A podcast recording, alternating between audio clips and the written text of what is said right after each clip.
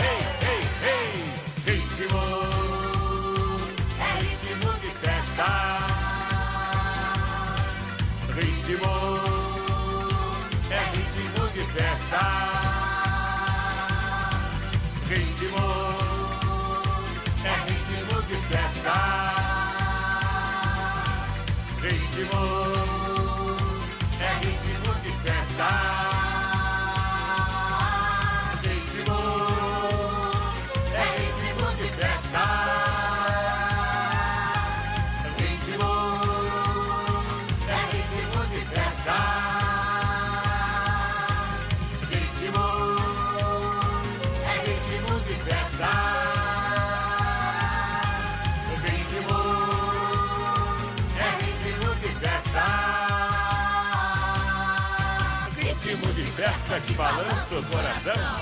Festa divertida, colorida de emoção. Dia de alegria, então sorri, vem pra cá. A festa continua, a casa é sua, pode entrar.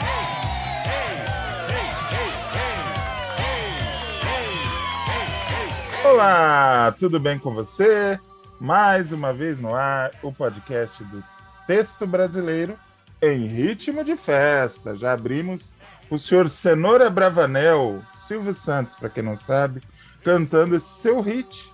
Ritmo é ritmo de festa. Em ritmo de festa, a gente vai começar o podcast de hoje com os sempre presentes Fábio Marquezine, direto de São Paulo, e Reinaldo Maximiano, direto de Uberlândia, Minas Gerais. Reinaldo Maximiano, você está bem? Tá tudo bem aí em Minas? Tá tudo bem, graças a Deus. Estamos Você aqui tá na expectativa. Você está preparado para a mega onda de frio que teremos essa semana? Rapaz, era isso que eu ia falar. Estamos aqui na expectativa desse, desse corredor polar que se aproxima do sul do país e pode avançar pelo centro-oeste, né? Pelo Então, sudeste e centro-oeste. Previsão de geada e neve em todo o sul, na Serra Capixaba, na Serra Fluminense, em Minas, aqui em São Paulo, a coisa vai ser punk. Uai, eu vi umas imagens de Maria da Fé, que é sul de Minas. Aham. Praticamente nevou. Uhum. Os campos todos branquinhos, assim, que assim, gente. Nas aulas de geografia falaram que não nevava no Brasil. E, A coisa tá feia. e recentemente tivemos 50 graus no Canadá, né? 50 graus no Canadá. Ou seja, E eu a- não creio em brujas, pero que ela sai, ela sai. Pelo que elas elas. Acho que agora a gente só precisa redobrar os cuidados, não só com relação ao coronavírus, mas às gripes, os resfria- resfriados comuns, porque o tempo está muito seco. Muito Mas a pandemia não acabou. Então é estado de alerta, né? estado de alerta. Quem puder, eh, quem faz compra semanal, já faz agora no começo da semana. Deixa sua geladeirinha abastecida, ah, guarda uma aguinha, porque a gente nunca sabe ah, se vai congelar um encanamento, se vamos ter algum problema para sair de casa, se vai resfriar. Na dúvida, prepare. Se nada acontecer, Preparem. se nada acontecer, É. tranquilo. A perspectiva é que venha uma frente de chuva, né, que possa dissipar quando chegar aqui pelo sudeste, mas a previsão é de chegar entre terça, entre quarta, entre terça e quarta-feira, né? E, e tem uma coisa, nós estamos com uma crise hídrica, então assim, aumentar o consumo de energia, cara, isso pode ser um caos. Você pensou? Banho quente Se, demorado. se dá um apagão? banho quente demorado. É, é com- Pois é. E a população de rua, que infelizmente está em crescimento no Brasil. Quem puder doar alguma coisa para que essas pessoas se aqueçam, né? Por favor, faça isso. Sim. E os serviços que existem nas, nas diferentes prefeituras, né, de acolhimento, os albergues. Então, quem já puder começar a se mobilizar, né, vamos nos mobilizar. Vamos pegar aquele paletó, aquele agasalho, aquela coberta, não usa e tem alguém que está precisando. Então, Exato. bora lá. Isso. Fábio Marquezine, em ritmo de festa. Fábio, ritmo é ritmo de festa. Tá tudo bem aí, Fábio? Como é que você está? Tudo tranquilo, sobrevivendo a cada semana, esperando essa frente fria, porque aqui em São Paulo também vem arrebentando, né? Deus Até me defenderá. Na, até na região do Grande ABC, em Santo André, é, nevou. Maravilha, né? Caiu um pouquinho de neve, então imagina se realmente confirmar a previsão, vai ser porrada, viu? É. E Silvio Santos, o que, que você me diz dessa música de abertura? Maravilhosa. Na verdade, assim, é um, é, um hino do Topa Tudo por Dinheiro, né? É um programa. Nos anos 90, a gente esperava chegar até a noite para ver um programa em que torturava as pessoas, era puro sadismo, né? Mas que, mas que a gente adorava esse sadismo. E tem uma curiosidade até Você rápido, vê, o pessoal do, do Jackass, né? Ficou famoso pelas trollagens e por tudo. O Brasil conhece isso desde os anos 80. Que katsu é Jackass? Perto do Topa Tudo, né? E tem uma coisa, o Silvio, né, sempre quando a gente conversa, sempre foi, sempre foi muito profissional nas gravações, né? Mas é, muitas pessoas falam que quando é, trabalhavam, produtores, diretores, de que o Topa Tudo por Dinheiro para o Silvio naquela época era uma terapia para ele. Era um programa que ele, ele ia feliz de se fazer. E é, nem precisa falar, é só você ver os programas, o quanto ele ria do, do, das pessoas sendo torturadas, assim, né? Mas nós ríamos, nós não vamos ser hipócritas. Hoje é, é uma coisa que talvez não iria pro ar, mas a gente riu também. Eu ri, todos nós rimos, né? Não, não adianta. É como a gente falou no programa da semana passada, tudo depende do contexto, né? E na época era isso, a gente não tinha muita consciência, achava engraçado, ria. Fábio, aproveita e já emenda o seu tema, do, sobre o que, que você quer bater um papo com a gente hoje? Ah, antes de tudo, só para declarar que eu sei que é muito íntimo, o Hack sempre está falando aí, tanto nos painéis quanto aqui no podcast, que me odeia e tudo mais. Porém, sempre pela madrugada eu recebo do Hack sonetos de amor pelo WhatsApp. Então, é tudo falácia. Ele me ama e ele me manda coisas lindas. Eu sei que era íntimo nosso, né, Hack? Eu, achei, eu, achei, eu achei que essa homoafetividade ficaria oculta para sempre, mas mas não vamos esconder, vamos, vamos se amar, né? A gente tem que se amar, né? Não, você é um homem casado, eu sou uma, uma moça honesta. Ah, tudo bem, vai. A minha esposa já te chama, a minha esposa já te conhece. Esse, intimidade. esse adultério eu acho que ela perdoaria. Ela até, ela até já te chamou de Raquinho, né? Eu, eu vi ela isso, é tá muito, vendo? Ela é muito fofa. Eu suporto você por causa da sua mulher. Muito obrigado. Mas ó, o Reinaldo sabe muito bem. É, é, é uma, como é, que é, como é que é, Renato, que a gente faz aqui? Uma. Esqueci agora, uma perversidade, uma. Ai, caramba.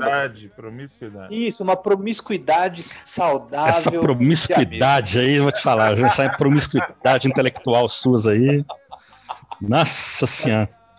Mas, ó, Mas aqui, convida, porque eu não tenho ciúmes. Mas, ó, não, que isso, a gente vai deixar de fora um promíscuo bonitão desse. Tá o Reinaldo é do poliamor. É. Deixa o Léo ouvir isso. Muito que bem. Então, seu tema, Fábio Olha, é... como a gente está em época de Olimpíadas, né?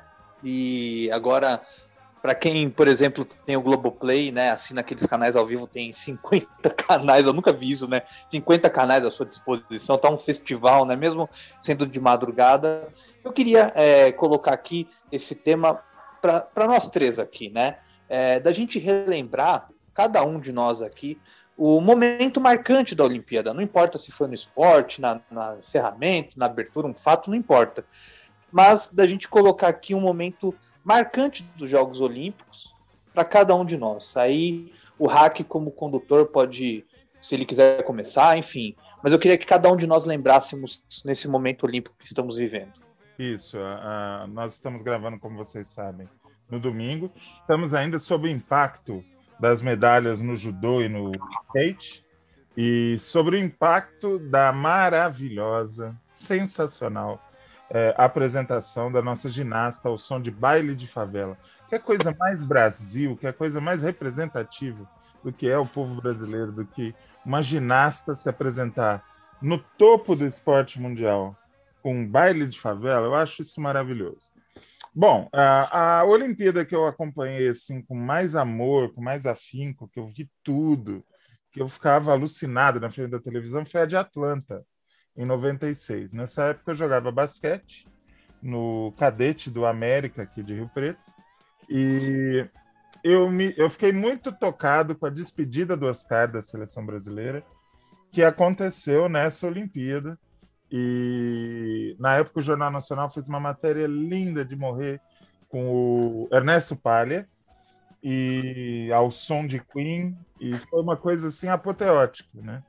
Aquele homem de 3 metros de altura chorando que nem um bebê porque estava se despedindo do seu maior amor. Ele deixou de jogar uh, na NBA para não precisar largar a seleção brasileira. É um tipo de apego ao ao, a camisa do Brasil que poucos atletas demonstraram ter. Infelizmente, o Oscar seguiu por caminhos assim não tão legais, mas foi uma coisa que me marcou para o resto da vida.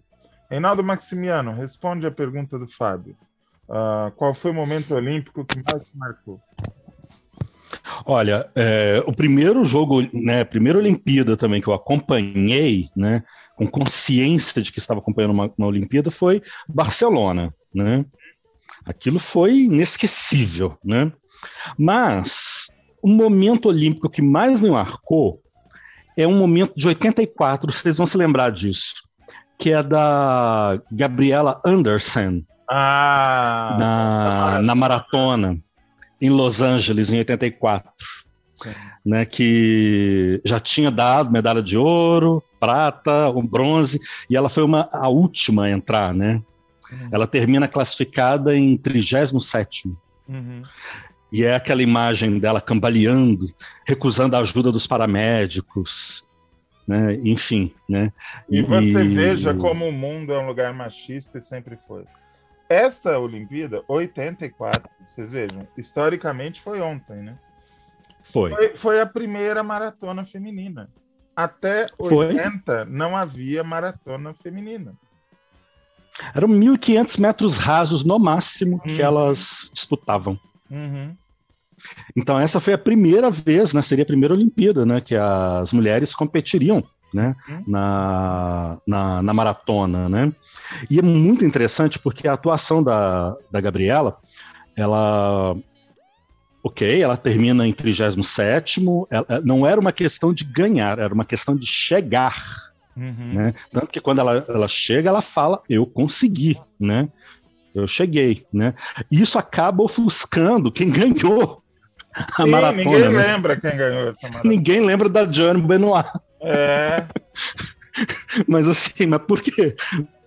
Porque a persistência da, da, da Gabriela Anderson é, ficou para a história das Olimpíadas, né? Uhum. E é muito usado para falar de meritocracia, de não sei o que, aquela coisa toda. Mas, na verdade, o que ela fez, né, é, foi uma, uma lição de persistência. De persistência e de uma visão muito clara. Eu sei que não vou ganhar, eu preciso é chegar. Né? Tem uma Esse história é o... muito bonita, Reinaldo, é, da, da, Suíça, né? Ela é da, suíça. Da, é, é suíça. Da transmissão desse momento pela TV Globo. Uh, Foi. Na época, o titular, o, o number one da, da, do esporte na Globo era o Osmar Santos. E o, Foi. E o segundo era o Galvão. Diz o Galvão que ele estava lá no centro de transmissão da Globo quando alguém chamou a atenção. Olha o que está acontecendo na maratona não estava sendo transmitido, até porque não, não estava, já tinha a, acabado. A parte nobre, né, já tinha sido transmitido. E alguém falou, você tem que narrar isso agora, entrar em contato com o Rio e tal, não sei o quê. E o Galvão, se não me engano, foi o Galvão, uh, narrou só esse trecho da entrada da Gabriele no, no, no estádio olímpico e entrou para a história, né? Eu estou falando exatamente dessa transmissão, eu lembro exatamente dessa, é. da, da, Globo. Porque o estádio vai todo, fica todo mundo de pé, uhum. as pessoas começam a aplaudir, meio que dando um empurrão na, nela, né? Ela já estava cambaleando, os paramédicos chegam, assim, ela, ela até dá uma saída meio de menesgueio, assim, pela direita, tipo, cai fora, não, não venham. Uhum. E, enfim, e ela vai, vai, vai, e quando ela cruza, né, quando chega na final, ela desmonta, né, ela desaba. Uhum. Mas ela solta essa frase, né, eu consegui, né. Então, é, que é a perseverança, é a persistência, uhum. né. Então, assim, tá adverso, meu corpo não aguenta, meu corpo não suporta, mas eu vou até lá, vou no limite, né. Que é, aí eu só lembro do Bezerra da Silva e da nossa situação nesse país, né quando tá muito ruim é porque tá perto de melhorar. Então, vamos lá, força, né? Porque a gente consegue. Mas foi um momento muito bonito. Você é uma coisa que essa mulher aguentou, não sai da minha cabeça. Aguentou dor física, aguentou pressão psicológica e hoje, mais de 30 anos depois, a gente está aqui lembrando disso. Ou seja, é. cada gota de suor daquela atleta valeu a pena.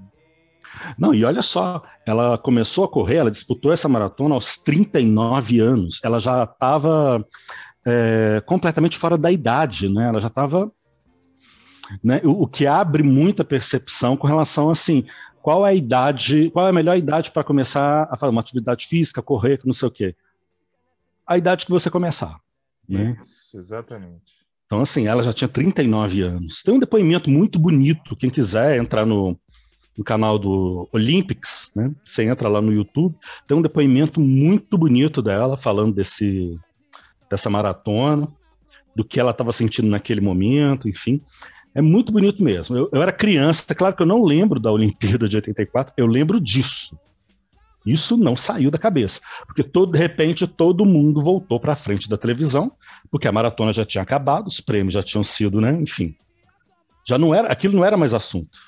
E de repente volta, e todo mundo volta para a sala, porque eu estava na casa da minha avó, e todo mundo acompanha aquela mulher cambaleando como se fosse a, a, a campeã do mundo, é. né? Como se ela fosse a medalha de ouro, né? Uhum.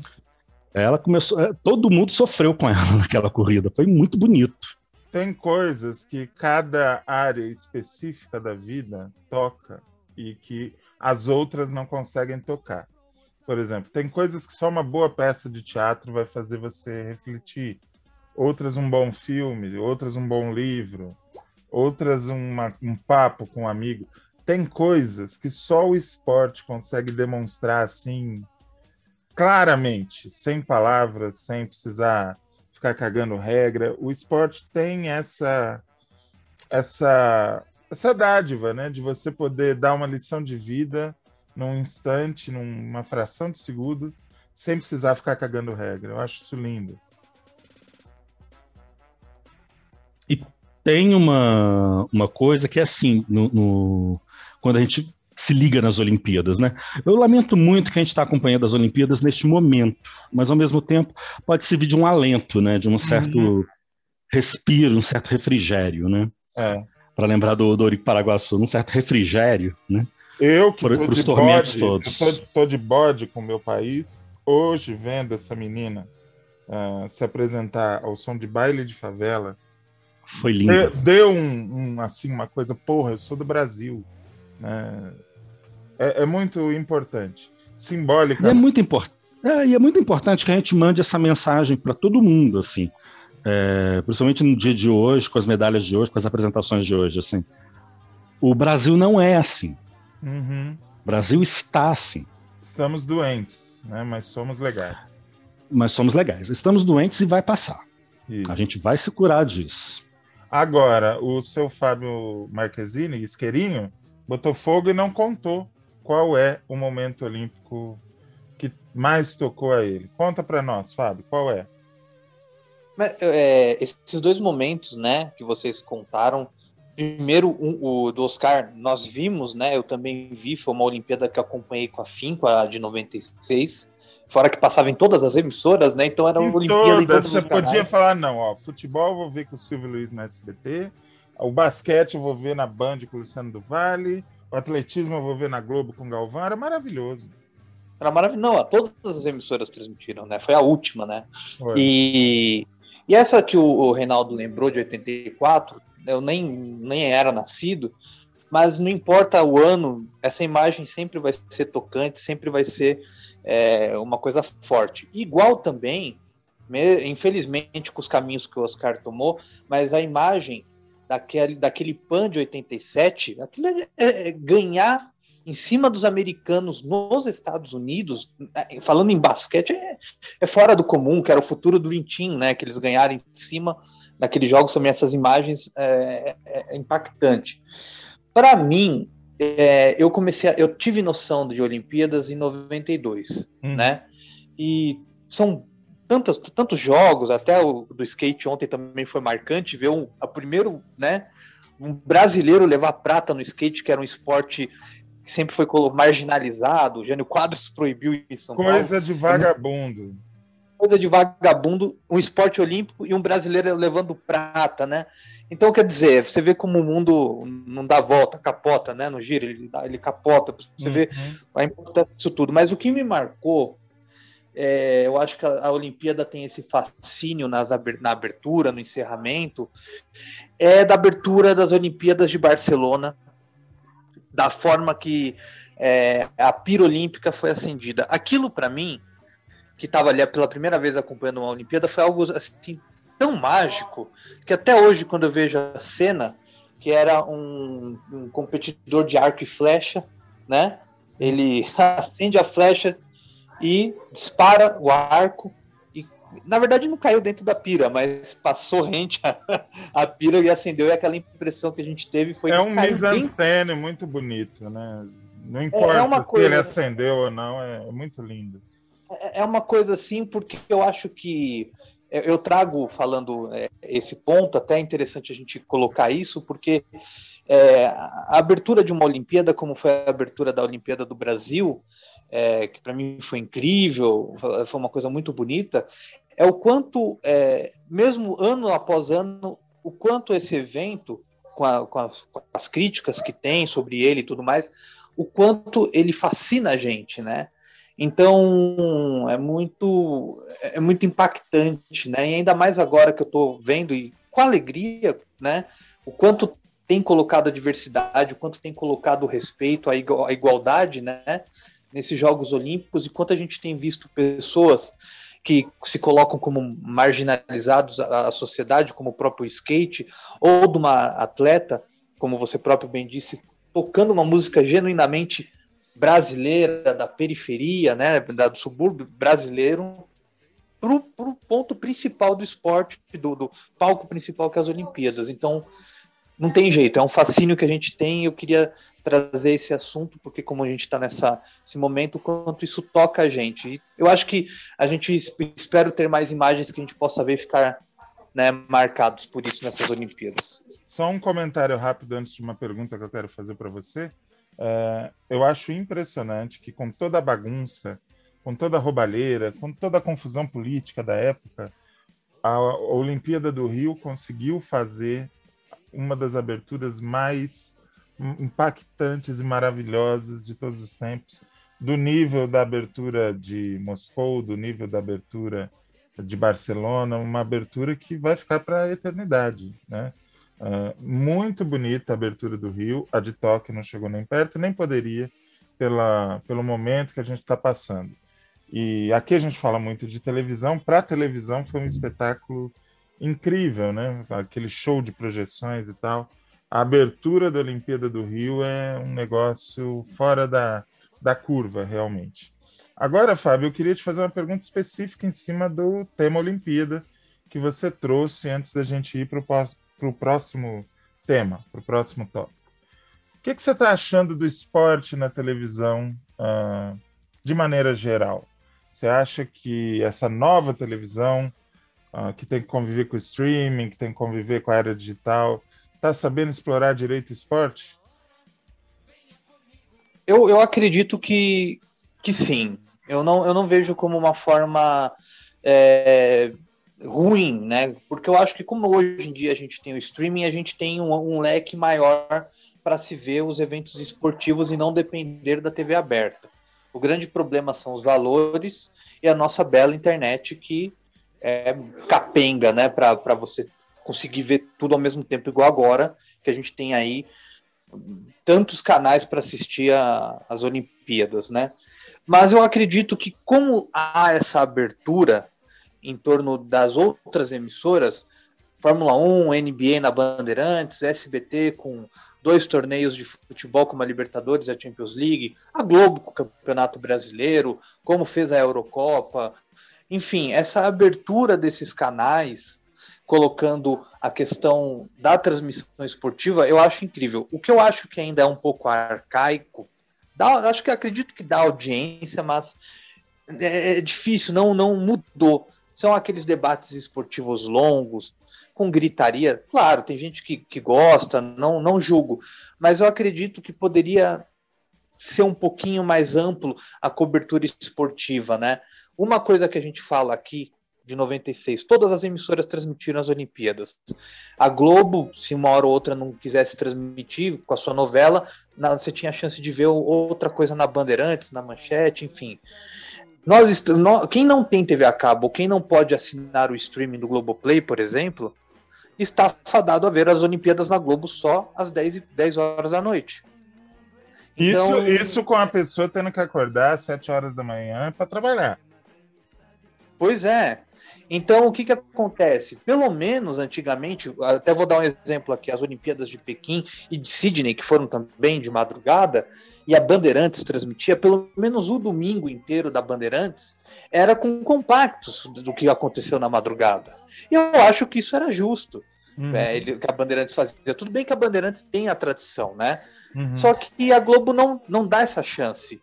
Ela segue com uma programação totalmente normal, em vez de derrubar uh, um Se Joga, por exemplo, para se criar um programa e mostrar para o público que não tem acesso Aí eles veem o que está acontecendo. O curioso é que, por exemplo, no carnaval eles têm essa consciência. Existe o compacto é. dos desfiles que são de madrugada durante o dia. Poderiam fazer o mesmo com a Olimpíada, concordo Sim. plenamente. E, é, mas essa é a questão. É a questão de valores, é a questão de que as emissoras não querem comprar algo porque todo mundo vai estar tá transmitindo. Então a gente acaba ficando, digamos, refém da Globo, que eu acho que eles estão. Eu acho que eles botaram o Everaldo Marx para narrar, o skate, o, cara, o rapaz, o Kelvin foi prata, eu acho que é muito legal. Colocar pessoas jovens, é, um, um, um bate-papo informal, sabe? Eu acho que é isso que se coloca mais próximo do telespectador. Mas o que falta é uma abertura maior para que todo mundo tenha acesso. Nem todo mundo, gente, nem todo mundo consegue pagar 50 reais por mês para ver o Globoplay. Lembre-se, tem gente que nem consegue comer mais arroz e feijão no, no Brasil. Então, não é porque a gente, alguém consegue pagar 50 pau. Tem gente que nem arroz e feijão consegue comprar mais. Então, é, é bom a gente refletir nisso. É isso aí, concordo plenamente. Reinaldo Maximiano, uma pergunta para você. Você já, ouviu falar, você já ouviu falar de Fernando Santos?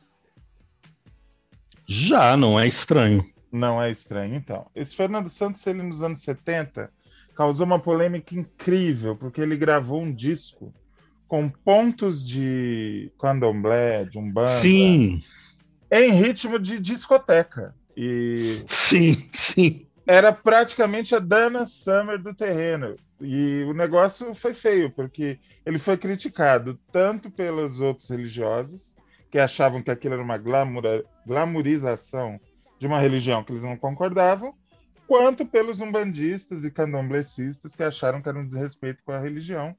Ele tomou pau de todo lado e foi uma grande polêmica. Você lembra dessa história? Já ouviu falar? Lembro disso. Já lembro de uma coisa. Lembro, lembro. Então, já ouvi então, falar disso. Nós vamos ouvir agora Omulu, uma das pequenas joias desse disco do Fernando Santos. Daqui a pouco a gente volta. Vamos lá.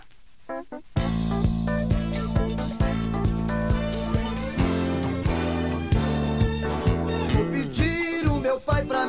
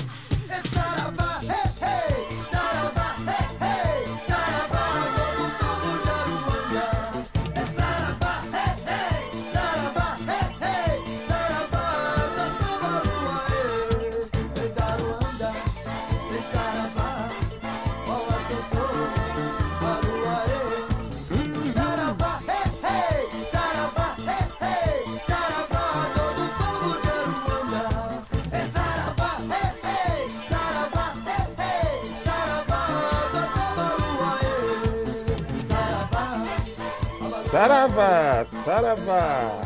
Reinaldo, qual é o tema que você vai trazer no próximo bloco, depois dessa musiquinha aí, dançante e contemplativa? Né, como diz aquele jogador, né? Nunca foi sorte, sempre foi Exu. é, Paulinho, Paulinho quebrando estereótipos. Paulinho rebentando, chutando a porta. Vamos lá. É, eu vou continuar ainda naquela levada do crime, né, do true crime, assim. Mas desta vez com uma produção em podcast, que é uma produção da agência pública chamada Amazônia Sem Lei, Opa. que trata é, menino, trem é babado. É uma discussão que é na ordem do dia.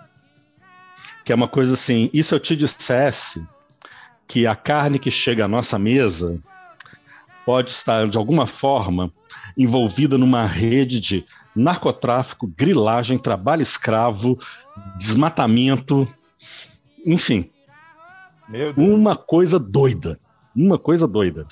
É o que essa série de podcasts da agência pública está tentando desvendar em 10 episódios. O segundo episódio já, já foi ao ar, né, na sexta-feira. Uhum. Vai ao ar sempre toda última sexta-feira do mês sempre pegando algum ponto específico do, dos problemas relacionados à política fundiária, os conflitos de terra, desmatamento, homicídios, enfim. Você ouviu já a série toda? Ou eles estão colocando aos poucos?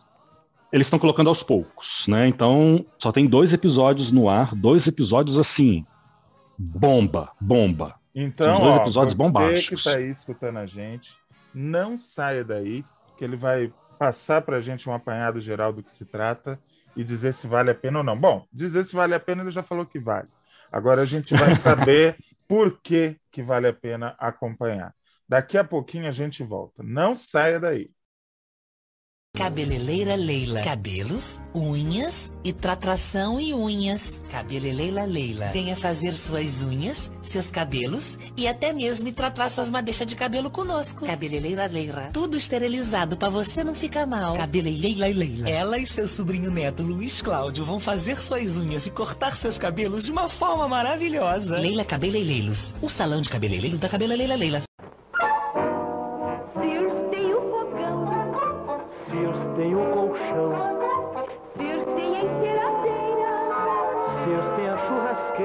Veja camisa Sears de Tergal, barbatana inteiriça embutida, caimento perfeito, elegância impecável, punhos para botão ou abotoadura, em várias cores.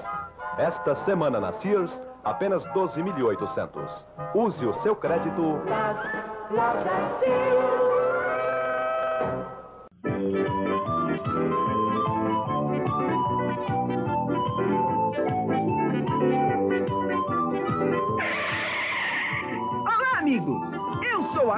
Quilométrica. A caneta econômica que rende muito mais. Sou mais bonita e escrevo macio milhares e milhares de palavras sem parar. Quilométrica, a caneta simpática, por um preço milimétrico. Você está com fome, muita fome. Você não está resistindo. É mais forte do que você é totalmente incontrolável. Você está morrendo de vontade de comer. Você não consegue esperar nem mais um minuto. Comece a contar. Hut, Hut Pizza Hut, Hut o melhor pedaço do dia. Imagine que isto é Guaraná. Agora imagine um toque de pêssego. Isto é Cas Guaraná com pêssego. Todo o sabor do Guaraná com a sensualidade do pêssego. É o sabor em dobro. Cas Guaraná com pêssego, acerola e maracujá. Acredite, se beber. Sabe aquela vontade de comer alguma coisa que a gente não sabe o que é? É ducky, é ducky, é ducky. Donuts. Que? Nunca ouviu falar? Os donuts são deliciosos, sempre fresquinhos, mil recheios diferentes, super naturais. Hum, um sucesso no mundo inteiro. Pronto. Agora que você já ouviu falar, vem experimentar. Delícias que dão água na boca.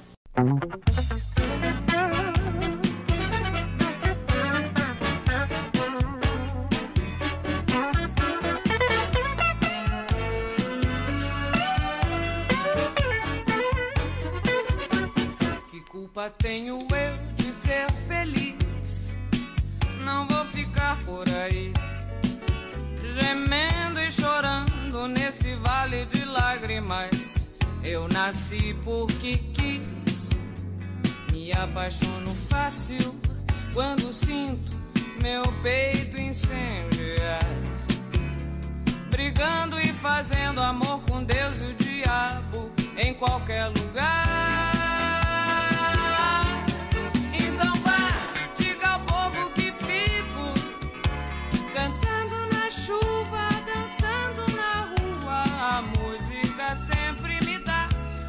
Motivo a mais pra viver em paz. Um motivo a mais pra viver em paz. Podcast do Texto Brasileiro. Toda segunda-feira, com José Vitor Hack, Fábio Marquezini e Reinaldo Maximiano.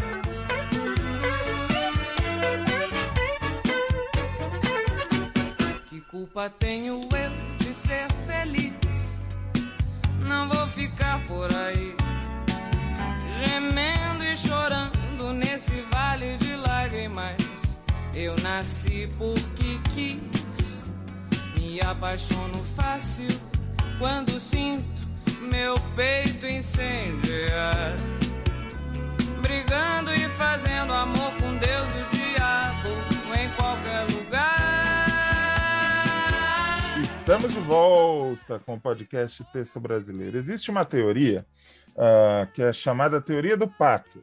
O pato nada, o pato anda, o pato voa, mas ele consegue fazer tudo isso porque não faz nada direito.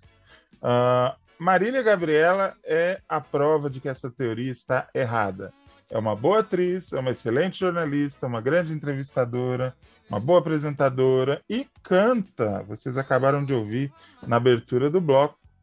Marília Gabriela, que surpresa! Essa música que ela está cantando, Diga ao Povo que Fico, é de nada mais, nada menos que Rita Lee e Roberto de Carvalho, que fizeram especialmente para o disco de estreia dela em 1982. Fábio Marquezine, você curte Marília Gabriela? Eu tanto curto que eu fico aqui me perguntando por que, que essa mulher tá fora da TV. Eu também não entendo. Então, Eu acho que ela está cobrando alto. É. Não, porque é inacreditável. Uma mulher com o talento dela, a gente, né, ela canta bem, ela também é atriz, né? E, entrevistadora nem precisa falar, né? Por que, que ela tá fora da TV, meu? É. É inacreditável, sério mesmo. Eu, eu, eu torço época, muito. Na época, eu acho que ela estava um pouco cansada quando ela parou. Só que isso faz, sei lá, quatro anos, três anos, não sei. Sim. Já, já daria para ter tido uma boa proposta para voltar. Mas eh, tavam, havia um, um burburinho de que a Bandeirantes ia pegar ela para a programação do ano que vem, por 55 anos. Se isso, se isso acontecer, eu tô torcendo porque eu acho que Faustão e Marília Gabriela na Bandeirantes, não, não é nem falando assim de forma jocosa, não. É sucesso, porque é, são dois nomes fortes da Bandeirantes, né? De volta para a grade de programação. E os dois são talentosos e ela tem que voltar, assim. Ela é genial, admiro muito ela. Maravilha, eu também. Vamos voltar à vaca fria, vamos voltar ao assunto que a gente começou a desenvolver no bloco anterior. Reinaldo Maximiano, conta pra gente sobre esse podcast imperdível que você conferiu e está trazendo para nós a crítica. Olha, cara, é imperdível mesmo, né? Chama Amazônia Sem Lei, é da agência pública, né? Da- Você já conhece, muita gente conhece a agência pública. Tem matérias incríveis que eu já li Sim, lá. o foco. É, porque o foco deles é jornalismo investigativo, né? E direitos humanos. Sim. Né? E eles fizeram, ao longo aí de muitos anos, né? É, uma série de reportagens envolvendo a Amazônia. Amazônia e o Cerrado, né? Tanto as questões que envolvem desmatamento, como questões que envolvem grilagem, enfim, os conflitos de terra que tanto geram mortes neste país. Uhum. Né? E nós estamos falando de mortandade de colonos, de indígenas, de quilombolas, está falando de, uma, de um genocídio mesmo, né, que ocorre por conta de disputa de terras, né, de desmatamento, enfim. Bem, como se não bastasse toda essa realidade que a gente tem aqui, uh, o Amazônia Sem Lei, ele é uma série de podcasts é, feitos pela eu tenho o nome deles aqui, porque é importante dar crédito às pessoas. Né? É Clarissa Levi e Ricardo Terto. Uhum. É importante dar crédito para eles. Né? É... é uma série em 10 episódios. Os episódios vão lá sempre na última sexta-feira do mês. Então, na última sexta-feira, é... foi ao ar Engraçado, última sexta-feira do mês, mas foi ao ar no dia 23, né? Mas ok. É, foi ao ar o episódio 2. Né? Então, assim, é, eles já foram um episódio chamado Do Tráfico ao Prato, que é um episódio interessante. Esse tem 20 minutos só de duração, mas é muito conteúdo e é muito denso. Que é uma, uma realidade que é a seguinte: narcotraficantes uhum. lavam dinheiro na pecuária nos estados do norte. Pará, então, assim, enfim. Exato, Pará, Tocantins, até mesmo na Bahia, né, que está ali no, no, no, Nordeste, mas é ali, Pará e Tocantins. Né? Então teve uma investigação da Polícia Federal envolvendo registros de transporte de animais, né? e esses registros mostram deslocamento de gados de uma fazenda para outra, que são ali de testas de ferro de narcotraficantes. Então, assim, a fazenda pertence a uma determinada pessoa, mas que é um, um laranja, um testa de ferro de um narcotraficante que está lavando o dinheiro do tráfico na, na criação de gado. Não só na criação de gado, mas também na produção de grãos. é muito doido que eles estão chamando de narcopercuaristas. Você né, que sempre, sempre rolou uh, no meio da música um rancor muito grande. Pessoal do pop, do MPB, do rock, do axé, de outros estilos, com o sertanejo. E no meio Sim. desse rancor havia, lógico, a inveja do, de, só tocam os caras, só, só eles fazem sucesso e tal. Mas havia uma grave denúncia de que muitas dessas duplas, não vamos generalizar, mas havia a suspeita de que algumas duplas faziam sucesso muito repentinamente e que por trás disso haveria um esquema de lavagem de dinheiro. Então, uhum. a gente escuta esse folclore rolando aí, nunca sabe se é mentira, se é verdade, de onde isso saiu, Agora você e o pessoal que está fazendo esse podcast está mostrando que é uma prática corrente também no agronegócio. Sim, e aí eu Não fico lembrando que da, o. Da, do agronegócio para a indústria cultural. É do agronegócio para o próprio agronegócio. Né? Não, e vem de uma investigação né, lá de 2017 com a prisão de um, de um cara, de um narcotraficante chamado Luiz Carlos da Rocha, hum. o Cabeça Branca hum. né, que era considerado o maior narcotraficante do Brasil até julho de 2017. Uhum. Né, e foi investigando, chama Operação Espectro, foi no Pará, né, mas também Tocantins, né, é, que era Ok, eles tentaram desmontar o esquema de transporte de drogas do Cabeça Branca. E depois, onde que esse dinheiro é lavado? Né? E ele era lavado exatamente em plantação de grãos e criação de gado de corte. E boa parte desse gado de corte foi. a gente dá risada, mas é grave. Foi para frigoríficos como a, a JBS, a Frigol. Foi parar ah, nesses lugares. Você vai querer me dizer que a JBS se envolveu em ilegalidade?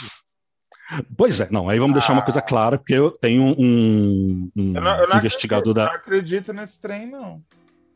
que tem um, um investigador da Polícia Federal que deixa isso bastante claro. Só, olha, não dá para dizer que essas empresas estão cometendo algum tipo de ilícito, porque elas estão comprando gado, esse gado está regularizado. O problema é o dinheiro que está por detrás da criação desse gado.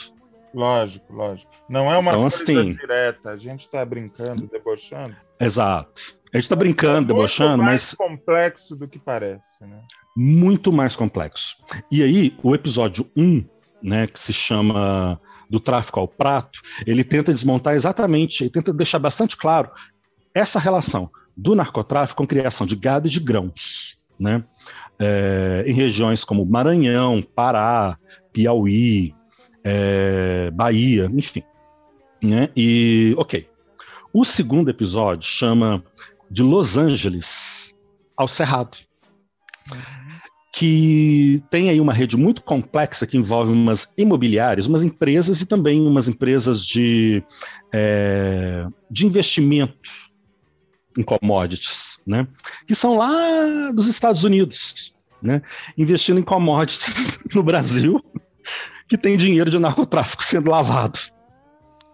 E pior que isso, assim, é, títulos de propriedade de terra que são títulos falsos. Né? Então ainda tá, tem uma coisa de grilagem envolvida na, na- no, no- no esquema todo.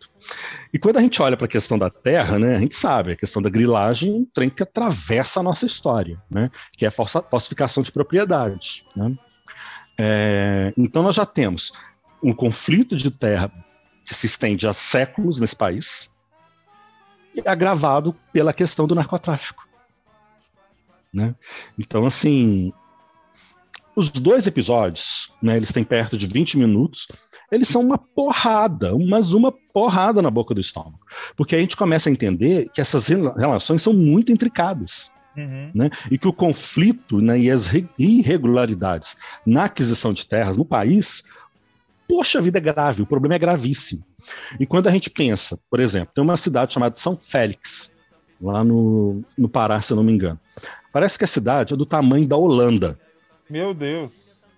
mas a população é pequena. Um município Porque- do tamanho da Holanda. É. E aí, ah, a população é pequena, população pequena. Tem quase ninguém. O forte de lá é a criação de gado de corte. Então é um lugar amplamente desmatado. Tudo virou pasto. A floresta amazônica ali virou pasto para criação de gado de corte. E ah, por esse esquema com os de narcotraficantes, né, investimento para lavar dinheiro do, do tráfico. E aí, fazendo coro aos veganos, né? E essa carne vai pro nosso prato. É um horror, velho. É um negócio. O esquema que eles desmontam nesse podcast é um trabalho de jornalismo investigativo muito forte, muito coerente, envolve documentações, registros, laudos, enfim, é um- uma documentação para ninguém botar defeito. Assim, é um inventário prodigioso o que essa turma do, do- da agência pública fez. E que revela, né, a Clarice Levi e o Ricardo Terto, e que revela a, a- onde a nossa polícia e as nossas forças né, de fiscalização estão falhando. Uhum. É, e isso é histórico. Isso é histórico. Porque quando a gente vai olhar para a história da, da, da terra no Brasil, né? Questão da fundiária no Brasil, cara, a gente teve uma primeira lei de terras em 1830, imagina. Então, assim, É, isso aqui foi um oba-oba. é, isso né? é bem, como se diz, representativo de como a gente trata certas questões no Brasil, né? Ah, Sim. olhando de viés, ah, depois a gente vê isso, isso não é prioridade. Quem é que vai vir aqui fiscalizar? Aham, aham. Quem é que vai vir aqui fiscalizar? Ou quando vai, morre, porque também tem essas questões. Tem relações com grupos de extermínio, tem relações com, com genocídio indígena, porque aí é, é- é curioso, porque é como se você. Sabe quando você levanta a camisa? Aí você puxa o fio da camisa assim, aí vem a trama todinha, Uhum. né? É, aí você vem assim, ah, não, narcotráfico, puxou. Aí narcotráfico vem junto, criação de gado, cria- é, produção de grãos, grilagem de terras, desmatamento, genocídio, homicídio é, encomendado. E é claro que isso deve se estender à política. Né? É evidente que isso deve se estender à política. Quando eu fico pensando, por exemplo, o Lauro César Muniz e o Alcides Nogueira escreveram O Salvador da Pátria lá em 89, né? Uhum. E ali nós tínhamos um narcotraficante que era o Juca Pirama. Salvador Que da faz o quê? Pátria, que para quem não, não sabe, passa em reprise no canal Viva todo dia. Exatamente. É, E o Juca Pirama faz o quê? Compra uma fazenda. Uhum. Para quê? Para servir de pista de pouso para o avião, porque ali era a rota de transporte, e para lavar dinheiro. A laranja assim- da fazenda era a, a- o disfarce da, do que realmente rolava. Exatamente. A laranja da fazenda, né? Porque eram fazendas produtoras de laranja no Noroeste Paulista, né? Que, Ah, aliás, é a sua região, né? É, Servia para isso, para lavar o dinheiro do, do tráfico. Agora, veja, o Alcides Nogueira e o Lauro César Muniz escreveram isso em 89. Nós estamos em 2021. Imagine como isso se sofisticou. Claro, isso deve ter sofisticado muito, porque essa rota de tráfico, pelo menos desse cabeça branca, era toda a América Latina e Europa, Uhum. passando pela floresta amazônica. Né? E aí vem toda uma discussão que a gente fica pensando, assim, gente, e o exército brasileiro? E as forças de segurança de fronteira? Né? E o sistema de, de informação da Amazônia? Saca? Cadê as áreas de monitoramento de voos, não sei o que tal? Porque as coisas estão acontecendo. É o que Né, então, muitas assim- vezes alguns, alguns, ou militantes, ou políticos, ou mesmo deputados, senadores da esquerda dizem, e que são muito mal compreendidos, talvez até pela incapacidade de se comunicar, tem isso também, as pessoas não sabem se comunicar direito, ah, que parece assim, ah, está defendendo bandido, quando você condena chacina em favela, extermínio de, de negros, pobres ah, nas periferias, porque nós estamos atacando o lado errado dessa questão. Não é? Ah, vamos fazer uma Sim. guerra às drogas? Eu sou até contra. Eu acho que a guerra às drogas é uma falácia. Mas ok, vamos fazer? Então vamos fazer do lado certo. Que é por onde entra, quem produz, quem trafica. Porque que- se você acha que quem trafica é o cara que está ali na esquina vendendo, você é um idiota. Quem trafica Uhum. mora na Vieira Solto, numa cobertura triplex, passa férias de inverno em Aspen, férias de verão em Ibiza, e é amigo de jogadores de futebol, de socialites, de donos de banco. Esses são os traficantes. Não Pois é, é. Não E é o aí- Chiquinho que tira uns trocados vendendo baseado para você. Não, não é esse cara ali da favela, não é aquele cara da boca. Não é ali que a coisa tá pegando, Hum. entendeu? A coisa tá pegando no interior profundo do país. Porque olha só, só da propriedade desse cabeça branca, aí eu fui ler uma série de reportagens produzidas pela própria Clarice Levi, com outros repórteres, né, a Ana Beatriz dos Anjos, Bruno Fonseca, Rafael Oliveira e Tiago eh, Dominici. É importante dar crédito às boas produções, né? Aliás, todas as produções têm seus autores é preci- e é justo e necessário que se deem créditos. Mas vamos lá. Esse Cabeça Branca, por exemplo, né, esse João Soares da Rocha, é, pelo menos duas fazendas dele teriam é, fornecido animais para JBS e para Frigo, Frigo, é, Frigol. Né? Esse cara deve cerca de 4 milhões de reais ao IBAMA em multas ambientais, porque algumas dessas propriedades estão em áreas de reserva. Ah, uma dessas propriedades foi palco de conflito com sem terra. Então, veja só, é, é uma coisa que se espraia é, para trabalho escravo, para desmatamento, para homicídio. Então, assim, é, é uma rede muito intricada, é uma rede muito complexa, que expõe que o interior do Brasil está sangrando. Não são as, cap as capitais estão sangrando também.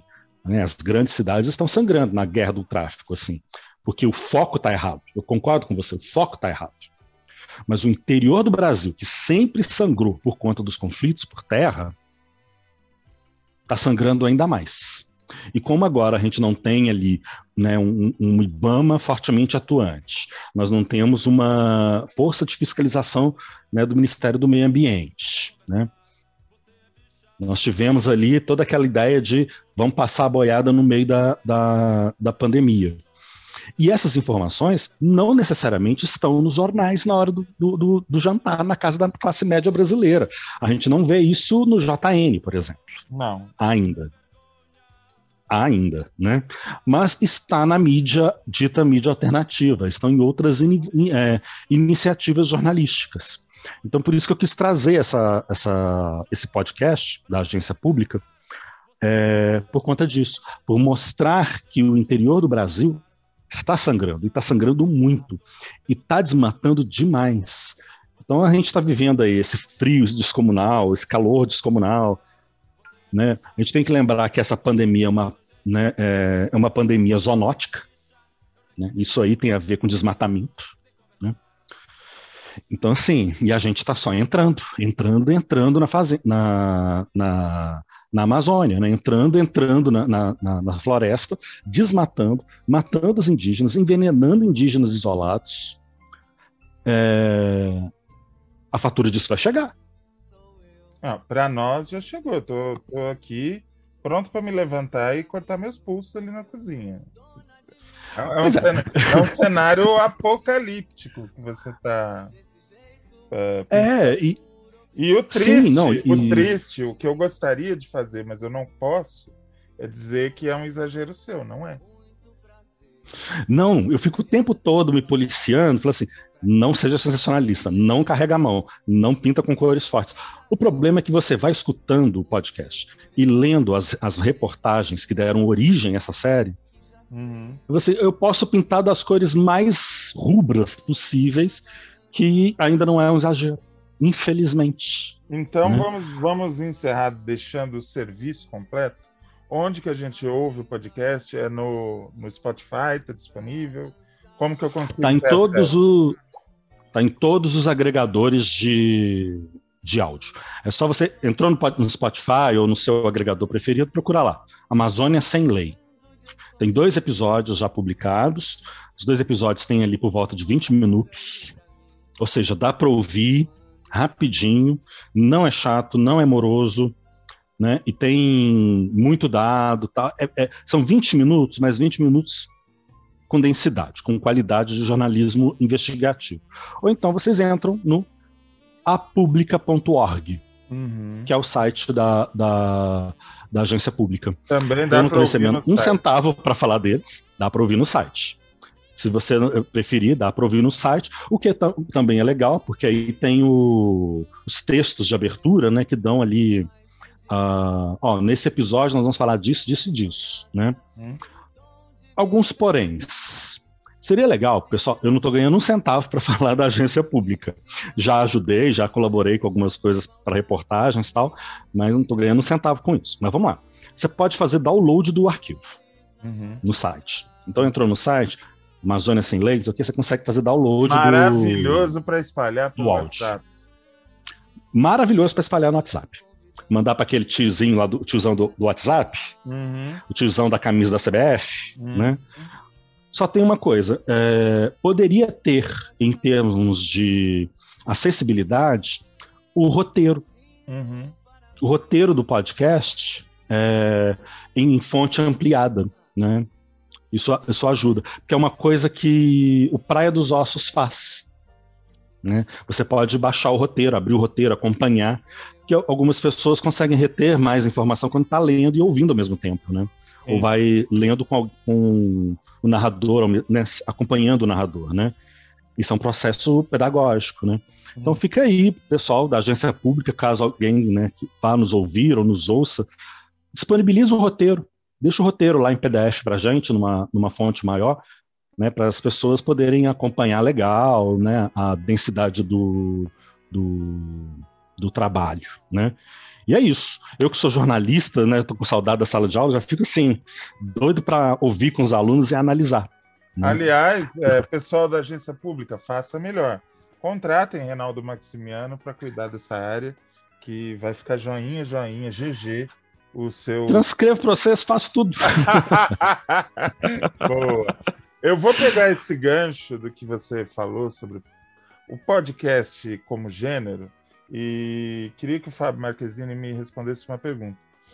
Fabinho, é o seguinte: uh, eu vi uma entrevista do Ratinho, Ratinho, Carlos Massa, uh, no podcast da Lola Melnick. Por favor, não me julguem por ver esse tipo de vídeo, mas é que eu sou uma pessoa curiosa e que, enfim, uh, jornalismo, preciso saber do que está rolando. E ele falou uma coisa muito interessante no podcast da Lula. Ele disse que a televisão aberta não vai acabar, aquela coisa que a gente já discutiu aqui no, no, no, no nosso podcast do texto brasileiro.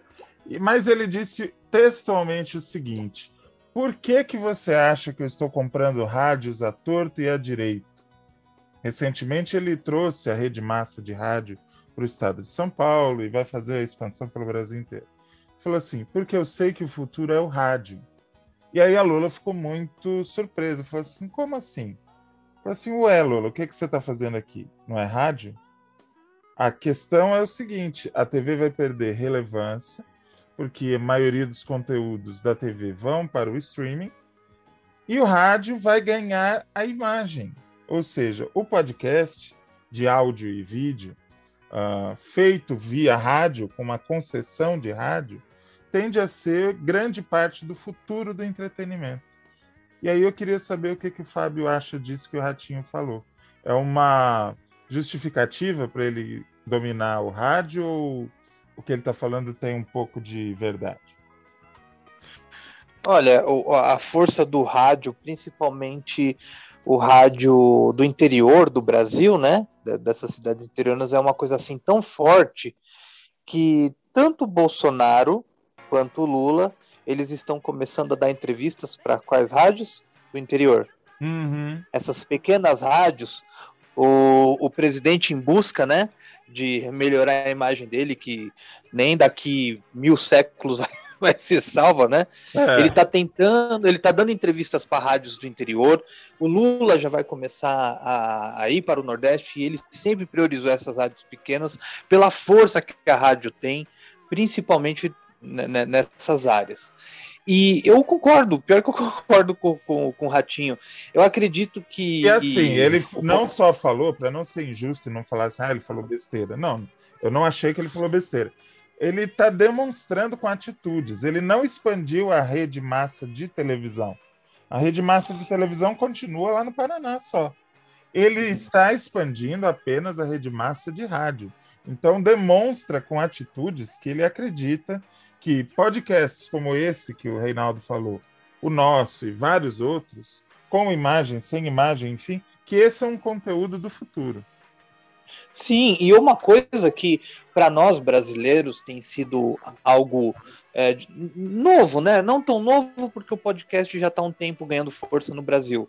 Mas nos Estados Unidos, esse talk radio, vamos falar assim, né? Do, do locutor pegando ligação conversando até um filme chamado, é, famoso chamado Talk Radio, né? É, eu acho assim, é, é, já era uma coisa de tempos, a gente viu programas na rádio, o próprio Pânico, vamos colocar assim, né? Era assim, só que não havia é, é, essa força. Eu acho que o bom do podcast é que expandiu para várias pessoas. Alguns são bons, outros são ruins. Foi democrático abriu para todo mundo. Nós estamos aqui fazendo um podcast. Eu acho que é isso que o público busca né, no podcast, um bate-papo informal. É, ele quer saber daquele assunto que ele gosta, né? Não apenas ouvir um, um, um, ponto e você esperar que um dia fale daquilo que você gosta. Não, é segmentado. Tem um cara que fala de cinema, tem um cara que fala de TV, de teatro, de música. Isso é o futuro mesmo. Uhum. Não tem como. Ali, aliado à música, aliado à música, né? Porque isso, o, o, que o rádio é, o rádio é acima de tudo um prestador, né, de, de serviço, né? Ele fala o, o trânsito, fala o tempo, fala o futebol, é uma coisa muito rápida, muito ágil. E com a imagem há também essa proximidade do ouvinte com o locutor, de você uhum. saber como é que funciona, igual a Band News. A Band News tem no YouTube ao vivo toda a programação dela, por imagem, né? Eles botam vídeo. Enquanto eles estão falando sobre o negócio, o cara solta um vídeo daquele fato, do terremoto, do, da, da Olimpíada. Então, eu acho que é, o, que é o futuro, principalmente pelo ponto informal. É o que a gente faz aqui, a gente brinca, a gente trata sobre assunto sério. É, o ouvinte, eu acho que, que é isso, entendeu? Essa proximidade que o rádio sempre teve, mas eu acho que agora de uma forma mais democrática, atingindo vários públicos e várias pessoas que nem são radialistas, que nem tem isso, mas que levam num papo informal e conseguem fazer um podcast. É só você ver o Flow. Não, não sou muito fã, eu acho que um dos caras ali não são bons, mas olha o que eles fizeram, né? É. Então. É inegável. A- a- não, não é uma questão de gostar ou não gostar. É inegável. Sim, o que eles fizeram, eles levam, é, eles abriram a- as portas para todo mundo, para político. E o que é interessante nesse ponto, por mais que algum. Tem um cara lá, esqueci o nome dele, da, da bicicleta lá, não é a Calói, é o. É Monark. O, o- ele fala muita, ele fala muita bobagem. Mas o que eu acho que é interessante é que muita gente que eles colocam ali, o público daquele canal talvez nem conhecia. E acabam conhecendo e buscando outros pontos. Claro, tem pessoas que a gente nem dá É o bola. famoso tá ali. conteúdo fura-bolha, né? Isso, eu acho que isso que é o, que é o interessante e é, como muita gente critica assim da questão da leitural, que a pessoa vai começar a ler o Harry Potter, meu amigo, daqui a pouco o cara pode ler Harry Potter, ele pode estar lendo Nietzsche, qualquer outra coisa, entendeu? Eu acho que é, é importante que a pessoa entre de alguma forma e que se isso se expanda para que ela tenha conhecimento. É Sim. igual o ET Bilu, busque Ah. conhecimento, né? É o mantra do século XXI. Quem tem juízo, segue o ET Bilu. Busquem o conhecimento. Ô, Fábio, eu, eu compartilhei es- essa semana nas redes sociais uma frase do Monark. Eu vou ler para os amigos ouvintes, eu gostaria que você comentasse.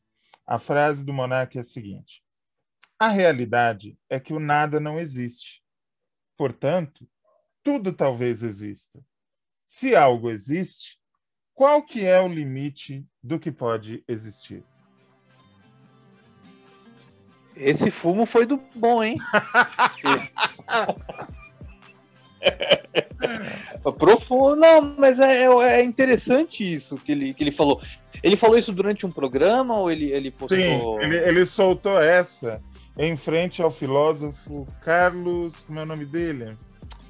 Meu Deus, ele é muito famoso e eu vou cometer a indelicadeza de esquecer o nome dele. Carlos, enfim, um desses filósofos pop, tipo Karnal. E o filósofo ficou tão desconcertado que ele falou: Legal, Monark, come aí uma esfirra. E qual foi a reação do filósofo? Foi essa, de total estupefação e de não acreditar que aquilo estava acontecendo, né? Não, mas é, é interessante. Então eu acho que isso é legal, porque a gente acaba é, ouvindo e vendo muitas coisas que a gente pode até ficar assim, besta, né? Com, com essa frase que saiu dele, né? Nem sei se ele propriamente entendeu, mas assim. É interessante isso. Então, por mais que eu, como eu falei né, na- anteriormente, por mais que eu seja crítico a algum tipo de conteúdo, eu sou a favor da democracia da informação. Claro, de uma forma honesta, não de uma forma canalha que muita gente usa com fake news e, e acabam, né, é, espalhando um monte de bosta de informação de merda para várias pessoas. Desculpe palavreado, mas eu não, eu não aguento isso. Então, mas assim, tem que ser democrático e tem que colocar todo mundo para ouvir, conhecer e entender. Eu acho que isso é importante. O cara filosofou legal, hein? O filósofo é o Clóvis de Barros Filho. Não é Carlos, é Clóvis de Barros Filho. Que, enfim, vale a pena ver esse episódio porque é maravilhosa a reação dele à tentativa de filosofar do nosso querido Monark. Monark, se você estiver ouvindo, um abraço, chama a gente. Bom, no próximo bloco, porque a gente não está cabendo mais em dois blocos, nós vamos ter que normalizar essa coisa dos três blocos. Não tem jeito. No próximo bloco, o meu tema, que é o seguinte: qual o personagem histórico que participou da história, que foi retratado pela teledramaturgia brasileira, que você achou mais legal, que mais te satisfez, que mais te divertiu? Que daqui a pouquinho, agora em agosto, vai estrear Nos Tempos do Imperador, a nova novela das seis, feita pós-pandemia. Começou antes da pandemia, parou um ano, agora voltou, vai estrear Vamos falar sobre personagens históricos, como Dom Pedro II, que é o foco dessa novela, feito pelo Celton Mello. Já tivemos tantos, Dona Beja, Bento Gonçalves, enfim, um monte de gente. Vamos falar um pouquinho disso no encerramento do programa de hoje.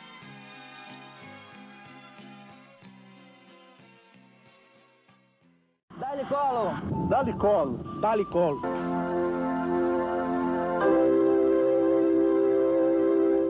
O patrulhador patrulha aquele que patrulhado patrulha o patrulhador. Do poeta Afonso Romano de Santana, que eu não sei em quem vai votar, mas desde já afirmo que respeito sua opção, seja ela qual for. Nessas eleições, por favor, não patrulhe, não se deixe patrulhar. Não perca seus amigos por causa de diferenças ideológicas que talvez sejam temporárias. Não brigue. Não vamos brigar. Pense que o importante é um Brasil melhor. Nessas eleições, eu voto em Fernando Collor de Mello e você vota em quem você tiver vontade de votar. Há uma maneira mais inteligente de cortar a nicotina e o alcatrão do seu cigarro. Galaxy. O equilíbrio inteligente para pessoas inteligentes. Galaxy. Menos nicotina e alcatrão sem cortar seu prazer de fumar. Galaxy. A decisão inteligente.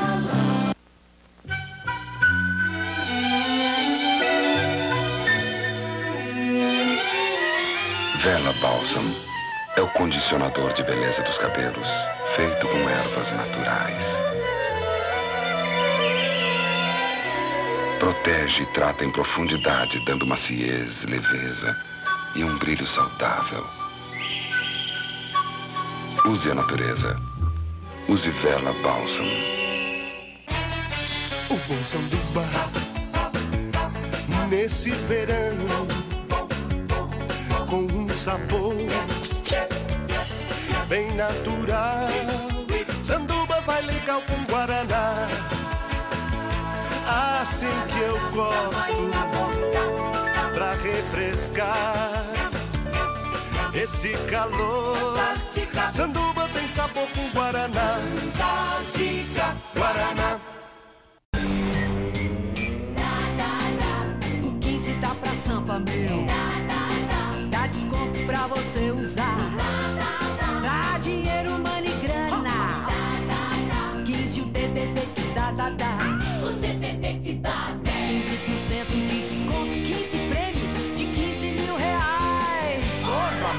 O 15 dá descontos, o 15 dá prêmios. Use o 15, o DDD. Telefônica.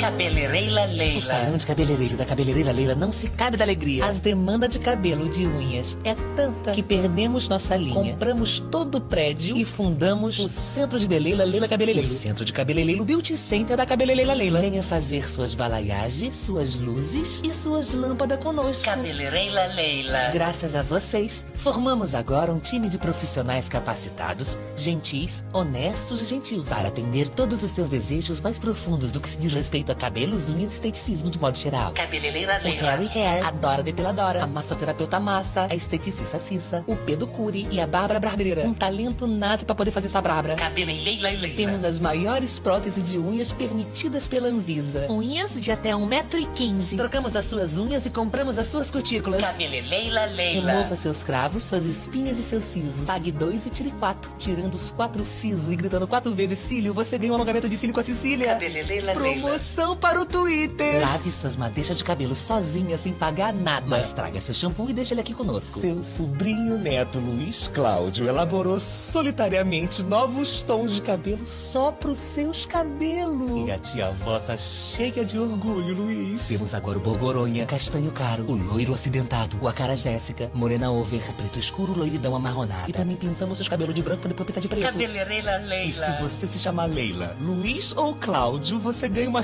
xicrinha de coifé. Centro de Beleila Leila Cabeleireiros. O Centro de Cabeleireiro Beauty Center da Cabeleireira Leila.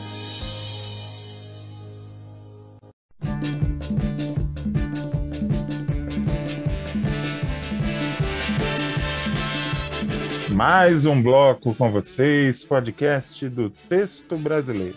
Vamos direto ao ponto, sem enrolação.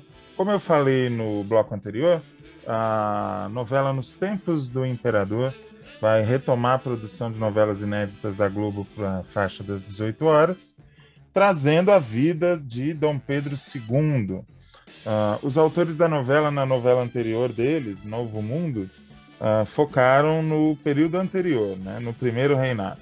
Agora eu vou mostrar o segundo reinado e essa figura maravilhosa. Né? Não tem quem não goste de Dom Pedro II quando conhece um pouquinho da história. Uma figura muito interessante, um dos chefes de Estado mais, uh, assim, dignos dessa função que o Brasil já teve.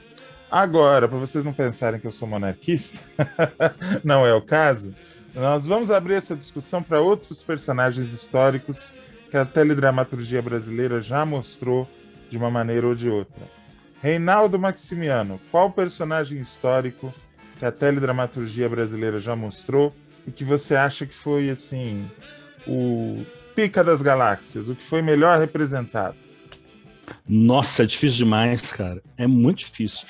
Mas eu tenho uma uma predileção, um carinho muito grande pelo trabalho que o Tony Tornado fez em agosto. Incrível. Não sei se você vai lembrar dessa. Incrível. Dessa minissérie. Incrível. Essa minissérie do Jorge Furtado e do Giba Cis Brasil. Giba Cis Brasil. Uh, essa minissérie é sensacional. Agosto. E, não, e, e olha quem estava ali, né? Era o Jorge Furtado e o Giba Assis Brasil na adaptação do romance que é do Rubem Fonseca, hum. né? Agosto. A direção era do Paulo José. Apenas mente. Apenas mente. A direção geral é do Paulo José. Com Denise Saraceni e José Henrique Fonseca. Uhum. Né? Então, assim, muito barra pesada a coisa toda. Mas por que, que eu lembro dele? Porque ele faz o Gregório Fortunato, né? o Anjo Negro, uhum. que era o, o guarda-costas ali, né? O, do, do Getúlio Vargas, do presidente Getúlio Vargas. Mas aí uma coisa interessante que, assim, tinha todo aquele aspecto histórico, reconstruiu algumas questões históricas, a trama ficcional paralela tal, mas o Tony Tornado faz. Primeiro, muito parecido com o Gregório Fortunato histórico, né? Muito mesmo. Sim. Né?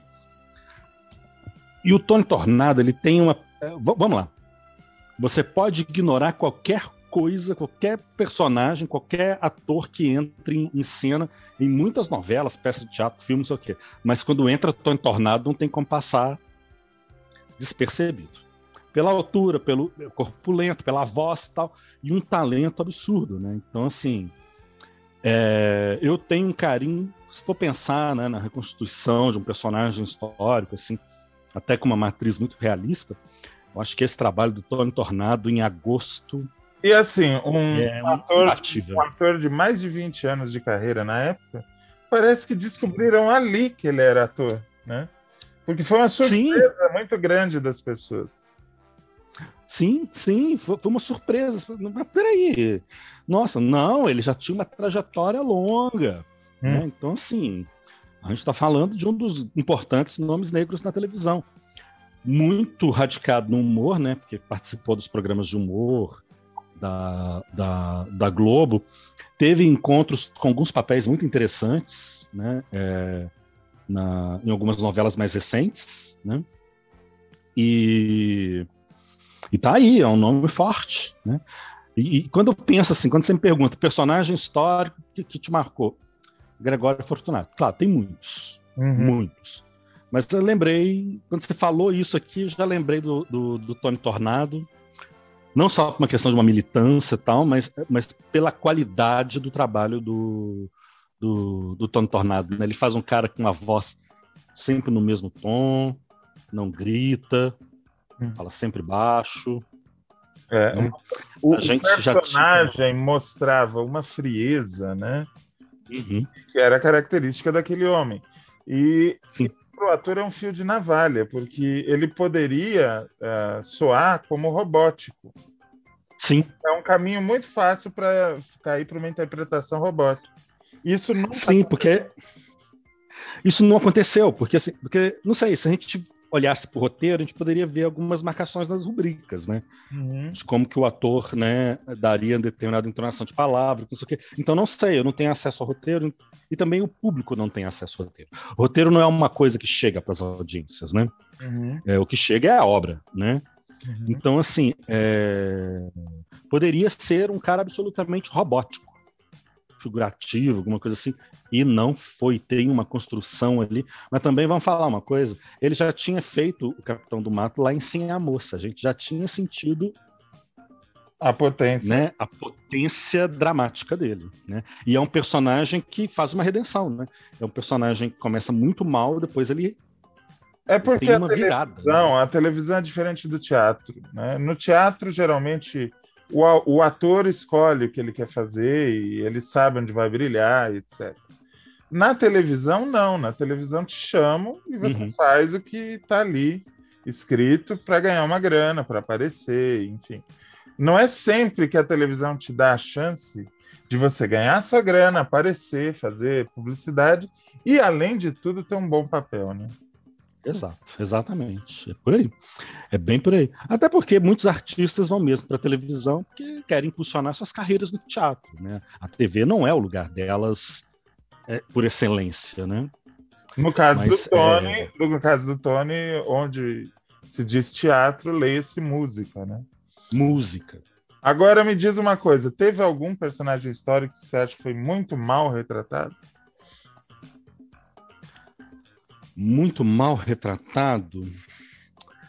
Olha, eu não. Olha, alguma coisa talvez ali de um só coração com os modernistas, me parecia que renderia muito, muito mais, sabe? Uhum. É, me pareceu mais tímido do, do- do que aquela gente realmente era, né? É, nas minisséries da Maria Adelaide Amaral, assim, né? É, eu não diria que foi mal, eu diria tímido. Uhum. Me parece muito mais tímido do que aqueles artistas eram, né? A gente está falando de modernistas. Sim. A gente está falando de antropofagia, está falando de coisa barra pesada, né? Eu achei eles muito tímidos, né? Mas assim, não, não diria que foi mal retratado, mas diria muito timidamente. Ah, tem um. Hum. Tem um sim. É, Cintura Fina, em Ilha do Furacão. Cintura fina, exatamente. Cintura Fina, que é uma audiência travesti negra. Por que que... Bom, você já falou.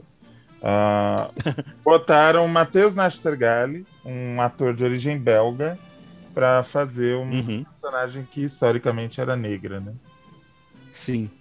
É, e uma coisa interessante, né? Porque o próprio é, atestado de óbito da, da cintura fina a coloca como branca.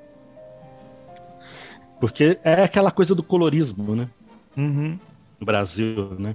Então, quando você se afasta demais de um tom de pele muito escuro, né? Fica ali no quase branco, quase preto de tão pobre, né? Mas a, a cintura fina era uma travesti negra. É. é, candomblessista, tá? muito diferente da representação. É, mas aí talvez eu não vá culpar a Glória Pérez na, na adaptação. Porque me parece que no livro, né, no romance do, do, do- Drummond, já tem uma, algo né,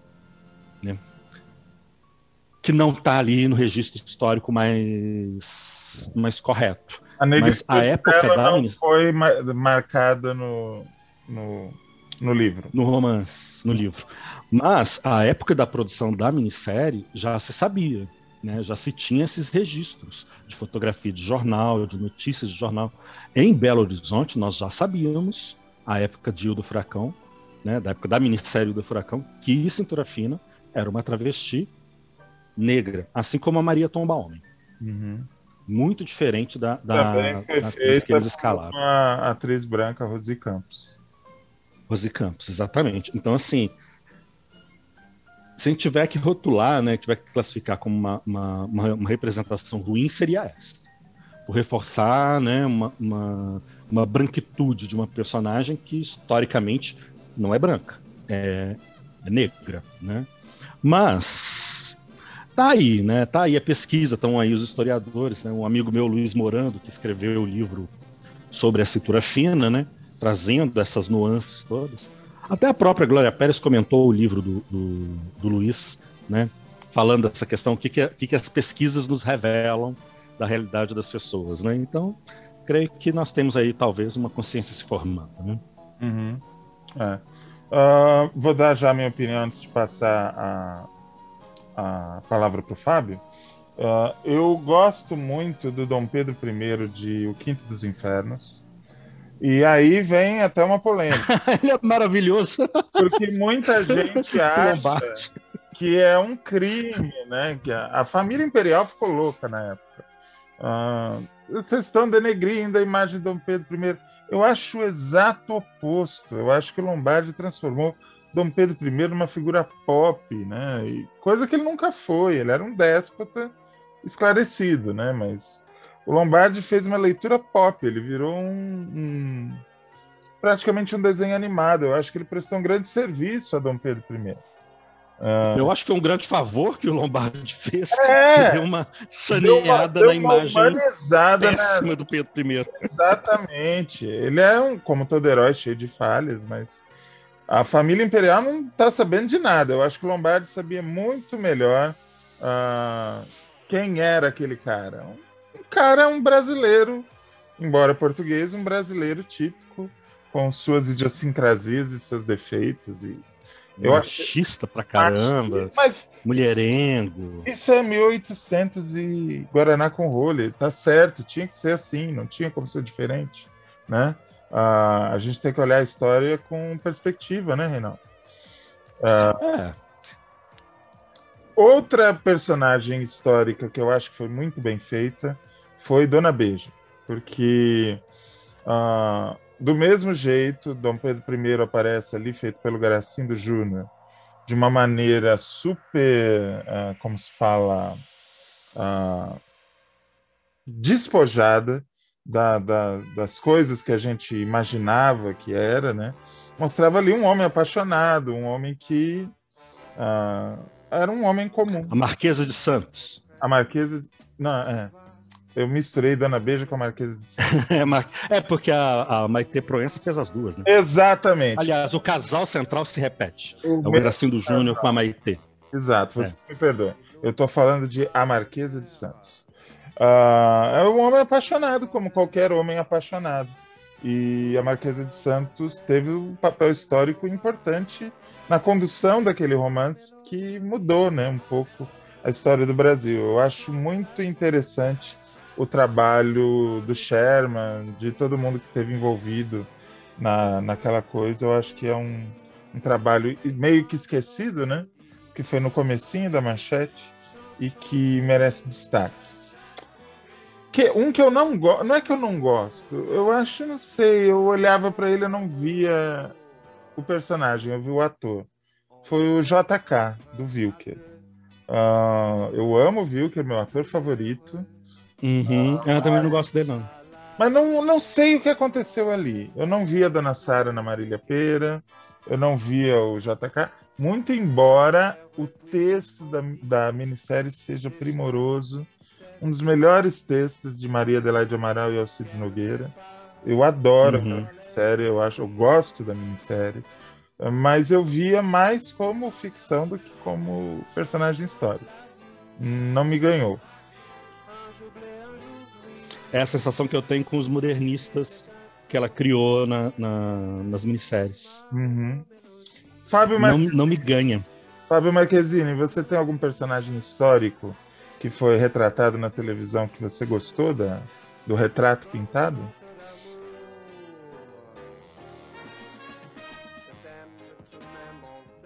Fábio Marquezine, você está aí? Tô aqui, deu, deu uma travada aqui, desculpa, na internet. O, uma coisa antes de falar, queria falar rápido. Se você ouvinte não leu e não viu Agosto, seja o livro ou a minissérie, veja, leia, porque é fantástico, é, é, incrível a forma, tanto da minissérie quanto do livro. Eu, eu, eu amo os dois. E a atuação do Tony Tornado é primordial. Mas tem uma Ele é coisa. É o, o, livro é bom. Como, registro, como registro histórico e como romance. A- as duas coisas caminham juntas. E, e tem uma coisa que o Reinaldo falou que eu concordo, do Tony Tornado, que, cara, foi assim, excepcional, mas tem uma figura que não fala, mas que ao mesmo tempo mexe por ser tão parecido e nem era ator, que é o, o, o, o rapaz que fez o homem que fez o Getúlio Vargas. Era né? igual, igual, igual. A imagem dele, é, isso não é spoiler, porque o, Getúlio Vargas se mata, mas o, isso não é spoiler, gente, não tô, realmente ele se mata, mas o ele deitado, aquela cena, ele não falava um A, mas assim, era aquela figura que parecia que era realmente o Getúlio Vargas, né?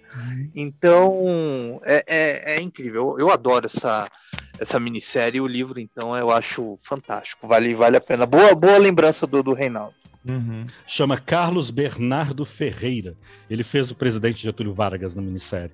Ele só aparecia de relance, né? Entrando no carro, entrando no palácio. E essa cena da noite do suicídio que o Fábio Não, e assim, descreveu, né? muito Ele sentado. Muito parecido. A, muito. a- a expressão dele na cena da noite do suicídio é a expressão de ator. Ele fez um trabalho de ator mesmo. Não era só um trabalho- sósia. Não, não era apenas um sósia.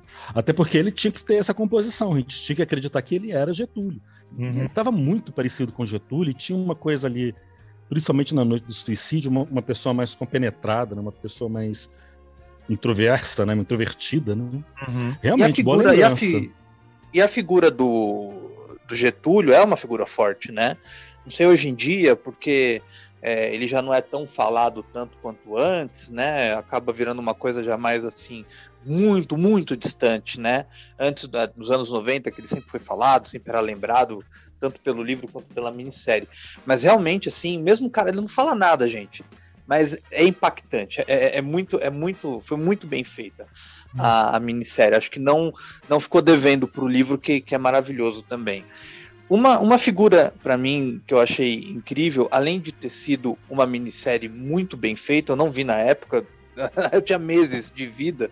Aliás, era bem recém acho que tinha semanas, né? Foi em abril. É, o Tempo e o Vento é o Capitão Rodrigo do Tarcísio Meira. Incrível.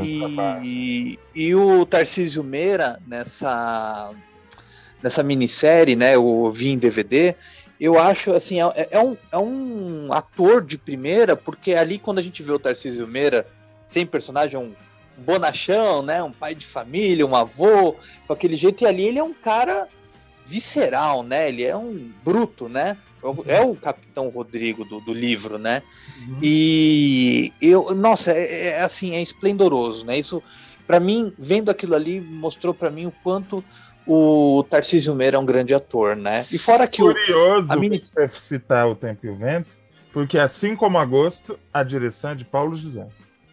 Sim, mas eu, eu queria também relembrar, é, além disso, um, um, um personagem histórico também de uma grande minissérie feita pela Glória Pires, que é o Memorial de Maria Moura, que marcou época, que é uma produção muito bem feita, que ela foi assim incrível também nessa questão de, de- da época, de- do que foi retratado ali, né? Dentro da, daquela minissérie também a atuação dela foi incrível, mas assim vendo aquela minissérie de 85 com a direção do Paulo José, né? Uhum. Com a trilha do Tom, da- com a trilha do Tom Jobim e com a atuação ali do, do Tarcísio Meira, olha, é, é uma obra de arte, né? É uma, é, uma, é uma minissérie que ela até tem um impacto forte que ela foi lançada na época da morte do Tancredo, né? Numa época que o Brasil estava ali na expectativa da nova república, então é emblemático e é, é um trabalho fenomenal. E eu concordo em cheio com você, Hack.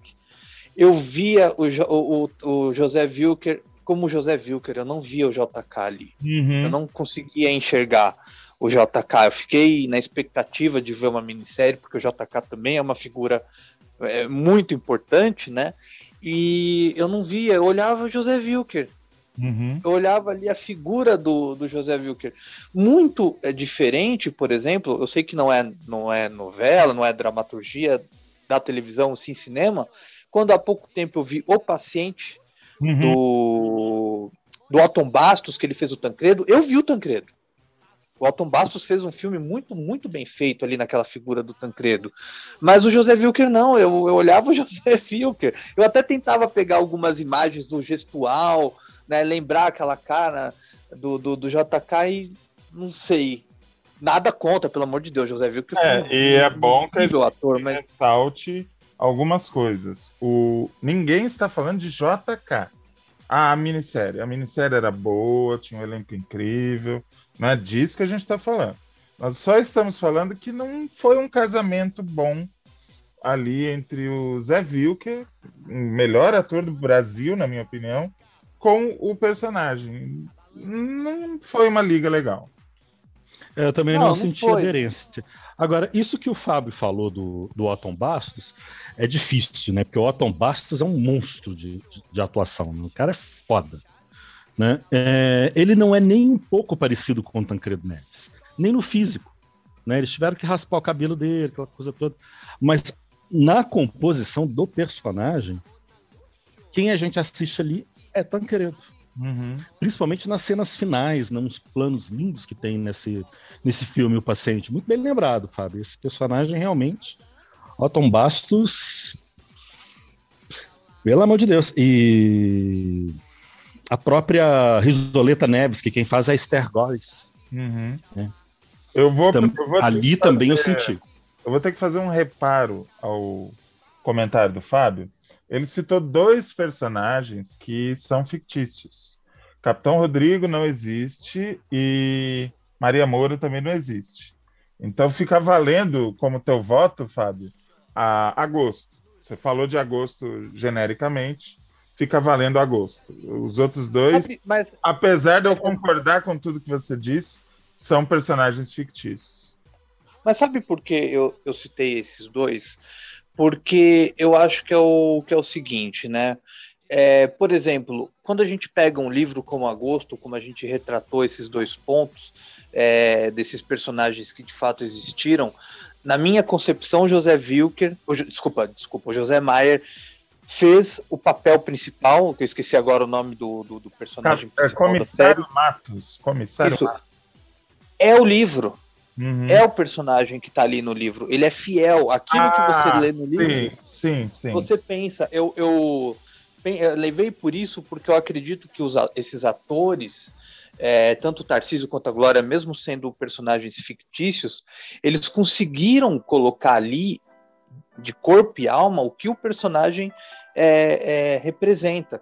Porque se, se eu, eu, particularmente, se a gente falar de figuras históricas na televisão, eu acho que, não desmerecendo, fica um pouco aquém do que está dentro do cinema, como Carlota Joaquina, com a Marieta Severo, o Rei João, do Rei João, que foi o, o Marco Nanini que fez, que aquele filme da Carlota Joaquina é, é assim, fantástico esse filme. Então, assim, como Otton Bastos, mas também agora vou falar uma coisa que eu vi também. Eu acho que o Tony Ramos é um grande ator, mas eu não sei. O Getúlio Vargas do Tony Ramos no cinema. Eu sei que a gente tá falando de TV, desculpa até fugir um pouco, mas também me senti um pouquinho incomodado. Não sei, não sei É, Você vocês. está realmente decidido a destruir a minha pauta, eu já percebi. Eu peço uma Desculpa. coisa, ele fala outra, ele fala de cinema, tá cagando pra pauta, mas tudo bem. I love you. É, enfim, eu também acho que o, o Tony Ramos é o mesmo caso do JK. O filme é bom, a Drica Moraes, como a. Como é o nome da filha dele? Nunca lembro o nome da filha dele, do, do Vargas. A Drica Moraes mandou muito bem, enfim, eu gosto do filme. Mas é a mesma coisa do JK com o Wilker. Não era o cara, né? Era uma representação lá de qualquer jeito. Você viu esse filme, Reinaldo? Qual? O. O Tony Ramos fazendo Vargas. Não, eu não vi. Esse filme eu não vi. Esse eu não vi. O filme Mas é é, bom, do que eu mas- vi, assim, de trailer, né, de material de divulgação, não sei. Até achei parecido com Vargas, assim, fisicamente. Mas eu não vi o filme. Então, como diz a Glória, a Glória Pires, né? É não posso opinar. Não posso opinar. Mas ó, ó, eu, vou, eu vou falar uma coisa que fique assim bem é, uma ideia, porque há muitas figuras importantes, por exemplo, da nossa política, que mereciam Meu Deus, uma que garoto, que garoto insuportável. Você roubou a pergunta que ia encerrar o programa de hoje. Você é insuportável, Fábio Marquezine. Mas a gente é, tá muito conectado. Olha, então, vamos lá, vamos, vamos fingir que nada disso aconteceu. Faça a sua pergunta. Não, não, não, não, não, não. Agora eu estou pessoalmente ofendido. Você, por favor, continue. Olha, eu acredito que uma figura incrível que se poderia fazer uma minissérie, e eu acho que deveria ser feita na Globo. E, e- e eu acho que se fosse de uma forma de fato, mostrando mesmo como é que era a questão, era Leonel Brizola.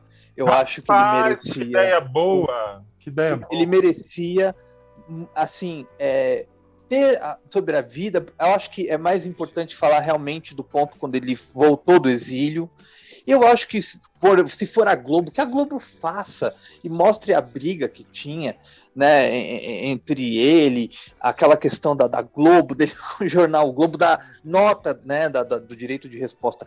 Essa é uma figura importantíssima que muita gente já não conhece porque vai fazer em 2004 vai, vai fará 20 anos da morte do Brizola Uhum. né? E um pouco antes da morte dele, ele já não estava no poder, já não, já estava um, um pouco é, fora, né? Perdendo eleições, até de uma forma vexatória, né? Uhum. Então, eu apostaria nessa figura para uma minissérie. Excelente. Seria uma minissérie, um épico, porque a vida do Brizola, olha, eu vou te dizer. Menino pobre do interior do Rio Grande do Sul, não tinha nada, se fez sozinho, morreu milionário, fazendeiro, enfim, é, é uma história fascinante. Tá aí, ó, roteiristas, fiquem de olho, senão eu faço antes. Ah, Reinaldo, ah, vamos lá, o Fábio já deu o dele, me diz qual é o personagem histórico que está faltando aparecer. Nossa senhora, muitos personagens históricos estão faltando aparecer, assim. Mas tem uma que eu tenho um, um, um carinho especial e eu acho que merecia, sabe? A tia Ciata.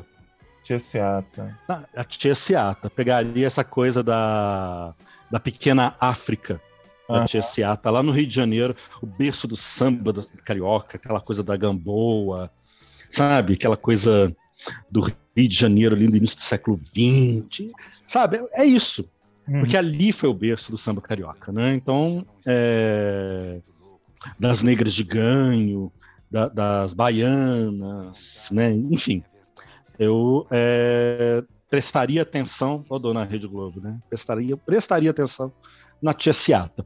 Ela tinha uma casa que era incrível, né? Então, assim, quem passava na rua não via os fundos, porque tinha os toques de atabaque, o código de posturas do Rio de Janeiro proibia, capoeira era proibido, que eu acho que dá, oportuniza essa discussão da presença é, da negra, do negro na formação das cidades. assim. Uhum. E a gente não está falando de qualquer cidade, está falando do Rio de Janeiro, que foi coroa e foi capital da República durante muito tempo, até 1960. Então, assim, né?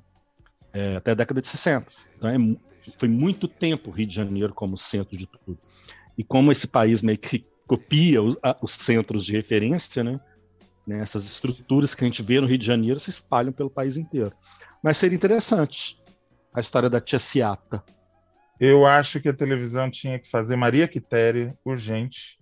Maria, Ai, bem lembrado. Maria Quitéria, para quem não sabe, é... Ela, é... ela é tão foda, essa mulher. Ela é tão pica. Vocês desculpem os palavrões, mas é que não tem outra coisa que possa substituir.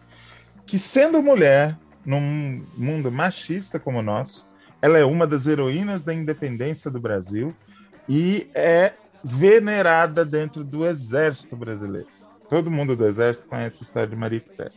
E eu acho que é uma, uma, uma coisa do. Como você falou da Tia Seata, ah, protagonismo feminino é, é uma coisa muito legal. E a gente não precisa inventar nada. Tem muitas mulheres foda na história do Brasil. E um outro, eu acho que a gente precisa mostrar a Coluna Prestes. Essa eu acho que nunca vai sair do papel enquanto a televisão estiver na mão Senhora. estiver na mão de grupos privados, porque é muito revolucionário, né? Agora, lembrando aqui, já que a gente falou muito de Vargas aqui nesse episódio, tem uma minissérie do Dias Gomes inédita, né, sobre Vargas. Inédita, na gaveta, exatamente. Tem um texto inédito de Dias Gomes na gaveta da Rede Globo. Waddington, correndo, vai procurar isso aí. Rapaz, Dias Gomes faz 100 anos ano que vem. Com colaboração Com Globo. Ferreira Goulart, os dois mortos. É, os dois mortos, irregular. Irregular na escrita, né? Eles eram companheiros, escreviam muito juntos, né? Inclusive com o Lauro César. Exato. Né? E. Gente, 100 anos do, do Dias Gomes ano que vem. Desengaveta essa minissérie, a gente precisa desse texto. É isso aí. Reinaldo, foi um prazer. Falamos que nem o homem Igualmente. Da... Foi- Falamos que nem o homem da cobra hoje, mas enfim, foi bom, né? É, a gente é igual a Emília, entendeu? Né? Começou a soltar, abrir a torneirinha de asneiras e aí de falar pelo resto da vida. Ainda fica a homenagem a Reni de Oliveira e a saudosa Dirce Migliatti. Isso aí. E todas que fizeram Emília. Todas, todas, que não foram poucas, né? A, a- uma das irmãs Lambertini fez na Tupi também, não lembro. Sim, Suzana Branches. Suzana Branches, muita gente. A Tiane Goulart. Foi um prazer, estaremos juntos semana que vem. Fábio Marquezine, tudo de bom. E quando você distrai a minha pauta, eu fico feliz, porque quer dizer que a gente está sintonizado. Estamos na, na mesma frequência de onda. Boa semana para você, tudo de bom. Alguma novidade do arquivo, alguma coisa para contar? Eu só falo uma coisa, é, você me convidou pra cá, já tô aqui. Se, se você me tirar daqui, a gente vai pra justiça, bicho. Porque eu não saio, não, cara. Aqui já é uso, é uso capião, acabou, cara. Capião, é, é tudo. Ô, é, já tô aqui, não vai, não vai tirar, meu filho. Vamos. Mas eu não destruo a pauta, apenas enriqueço. Quebrando um pouco, te deixando com raiva, mas tudo É o, bem. é o bad boy desse podcast, é Fábio Marquezine. Um Mas olha, abraço, eu te- boa semana. E se você tiver alguma coisa para divulgar, aproveite agora. Seguinte, nós três aqui estamos preparando um material muito bacana que vai ao ar em agosto sobre os 40 anos do SBT. Teremos, está previsto pelo menos três painéis, ou até quatro painéis, se tudo der certo. Dois nomes já estão confirmadíssimos: Cristina Padiglione e Maurício Sticer. Então, não perca em agosto, comemorando os 40 anos aí do Sistema Brasileiro de Televisão. Nós três aqui trazendo um pouquinho da história do SBT. E muito obrigado, sempre é um prazer falar com vocês. Imagina, simplesmente a nata do jornalismo televisivo no Arquivo Marquezine agora em agosto. Fiquem ligados, façam sua inscrição, compartilhem, isso aí. Vamos fortalecer a luta dos manos. Um abraço para todo mundo. Semana que vem estaremos de volta. Beijo, abraço, aperto de mão. Tchau, tchau.